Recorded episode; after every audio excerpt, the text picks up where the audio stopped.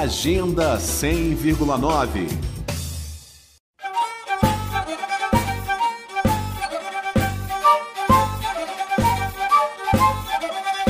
Em tempos tão difíceis como os que estamos vivendo, a arte muitas vezes é a única janela que nos possibilita fugir da realidade por alguns minutos, sorrir um pouco e renovar a esperança de dias melhores. Em seu mais novo trabalho, o cordelista Davi Melo convida o público a viajar na fantasia de um embate entre Lampião e o coronavírus. Num cenário de caos e ausência de lideranças capazes de conduzir o povo, o lendário rei do cangaço ressurge da morte para combater, nas palavras de Davi Melo, o bichinho miudinho que gera morte, sofrimento, saudade e entristecimento.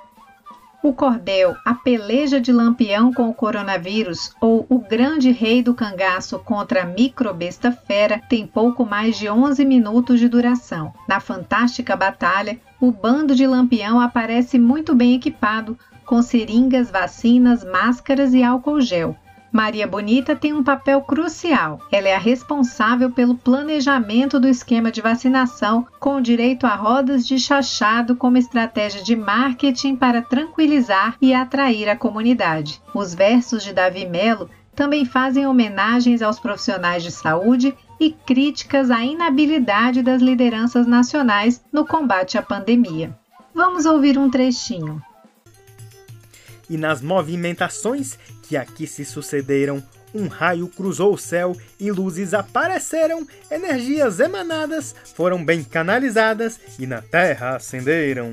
Uma chama, um portal muito grande foi criado e aos poucos de lá surgiu, rígido bem exaltado, um cabra misterioso com cara de furioso, mas vistoso e encorado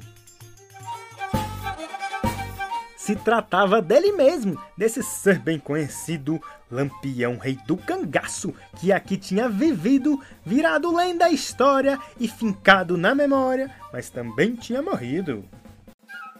A íntegra do cordel, a peleja de Lampião com o coronavírus ou o grande rei do cangaço contra a microbesta fera, você confere no canal Cantim Diverso no YouTube.